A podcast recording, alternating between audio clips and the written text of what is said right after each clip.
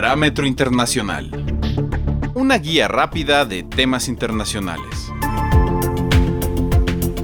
¿Qué relación existe entre el cambio tecnológico acelerado y la pandemia? La profunda crisis ocasionada por el coronavirus tendrá un gran impacto en la dinámica global. Ahora más que nunca, la sobrevivencia íntegra de países, su viabilidad sociopolítica y su relevancia económica a nivel internacional dependerán de soluciones altamente creativas, innovadoras, transparentes, de gran visibilidad y de alto impacto social y ambiental positivo. No podemos olvidar que el cambio tecnológico tiene un papel fundamental en esta nueva dinámica y en la implementación de las nuevas soluciones. El doctor José Ramón López Portillo, académico experto en cambio tecnológico acelerado y diplomacia científica, miembro del grupo de los 10 expertos del Mecanismo de Facilitación de Tecnología de las Naciones Unidas, nos explica el impacto global de este vínculo. Efectivamente, hay que pensar la Internet, eh, digitalización, inteligencia artificial, etcétera, bajan los costos marginales de toda transacción. Es decir, todo lo que lo digitalizable se puede reproducir fiel, ilimitada, universalmente, y ello permite generar, claro, nuevos productos, servicios, mercados, eh, elevar la productividad, este, también las utilidades, incluir más usuarios, este, que se adhieran más eh, investigadores, generar nuevas innovaciones bajo esquemas más generalizables, eficientes y asequibles para todos. Entonces, un efecto visible es el ahorro de tiempo, por ejemplo, y la eficiencia y economía en toda transacción. Para decirlo de manera más, más específica, por ejemplo, las indagaciones eh, e investigación en Internet se realizan, pues, a todos les parecen gratis, no lo son, pero a todos les parecen gratis, son inmediatas o el prototipado y las pruebas de concepto también se puedan hacer digitales. Innovaciones, energías limpias, transportación, comunicación, la automatización de, actividades eh, rutinarias, eh, no sé, el, despliegue y acceso a datos, sensores, el registro de partes interesadas, etcétera. El entretenimiento o hasta la búsqueda de empleo, ¿no? La contratación y la gestión del personal. Todo esto se hace mucho más barato, mucho más ágil, mucho más eficiente.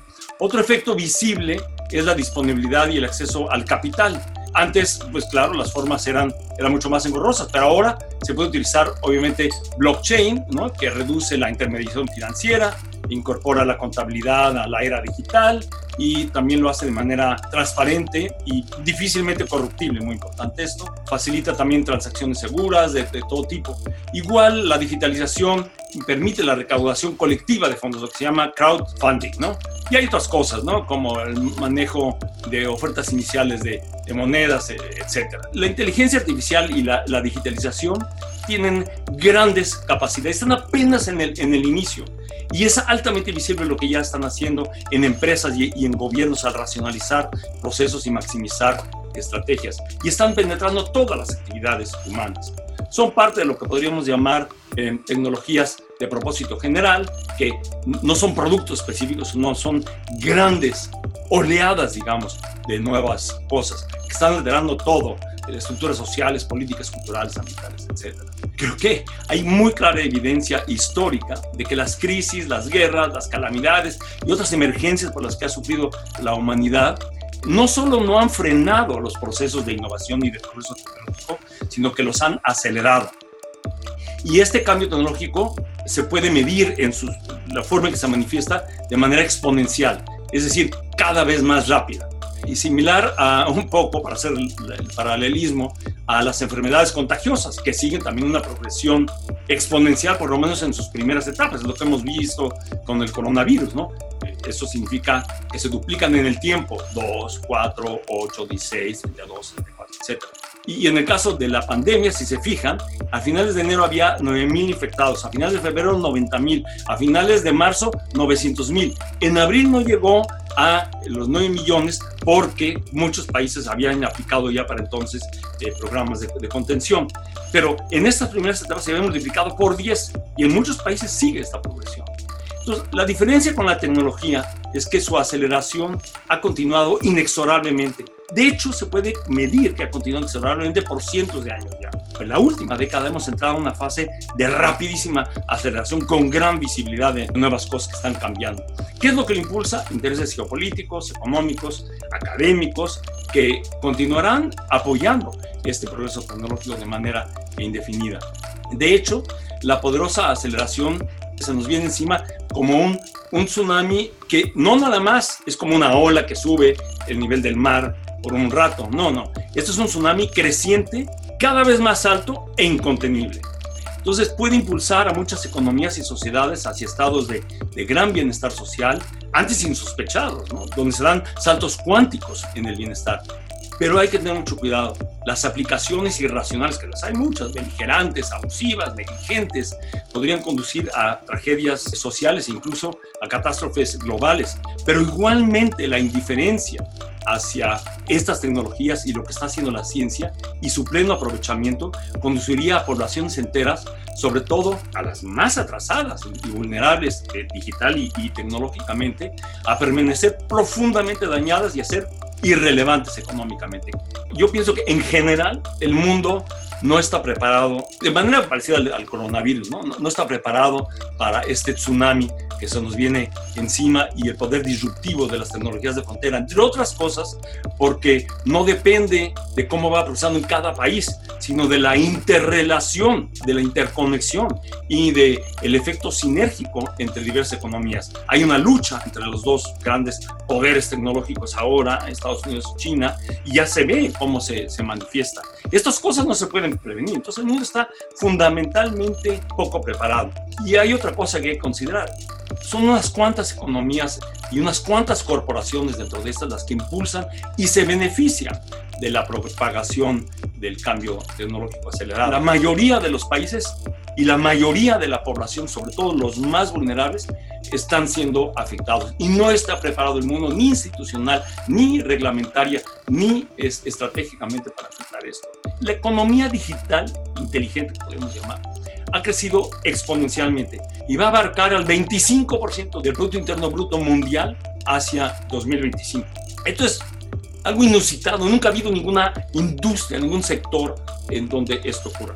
Las instituciones, las leyes y las formas en que nos organizamos avanzan y han avanzado a lo largo de décadas, se puede medir esto de manera lineal, gradual.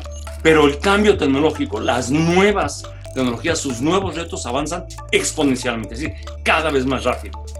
¿Estamos preparados para los coches autónomos? No, no estamos preparados ni, ni en infraestructura, ni con nuestras leyes, etc. Y eso es algo que se nos viene encima cada vez más, porque van a aparecer más productos de esos cada vez más rápido. La pandemia del COVID ha demostrado el papel vital de la ciencia, del progreso tecnológico, de la innovación en la lucha contra los riesgos existenciales que enfrenta la humanidad. Se ha creado conciencia también del papel de la diplomacia científica en el fomento de la innovación y sobre la necesidad de una cooperación, una coordinación global dirigida por un multilateralismo más robusto y funcional. Todos los países deben poder generar las condiciones para producir, reproducir, distribuir y administrar equipo médico esencial, preventivo y curativo. Y, bueno, próximamente cuando estén disponibles, pues el suministro de vacunas que tanto ansiamos. Yo creo que las dos lecciones fundamentales son, primero, que necesitamos un sistema de vigilancia y de seguimiento de epidemias, obviamente, en cada país, y de emergencias médicas, altamente capacitado para darle seguimiento a esto. No nada más a nivel nacional, sino a nivel internacional. Y la segunda cuestión fundamental es que exista, que generemos las capacidades tecnológicas, que generemos las capacidades también de gobernanza y reglamentarias para responder a este tipo de cosas, a este tipo de problemas de la manera más efectiva posible.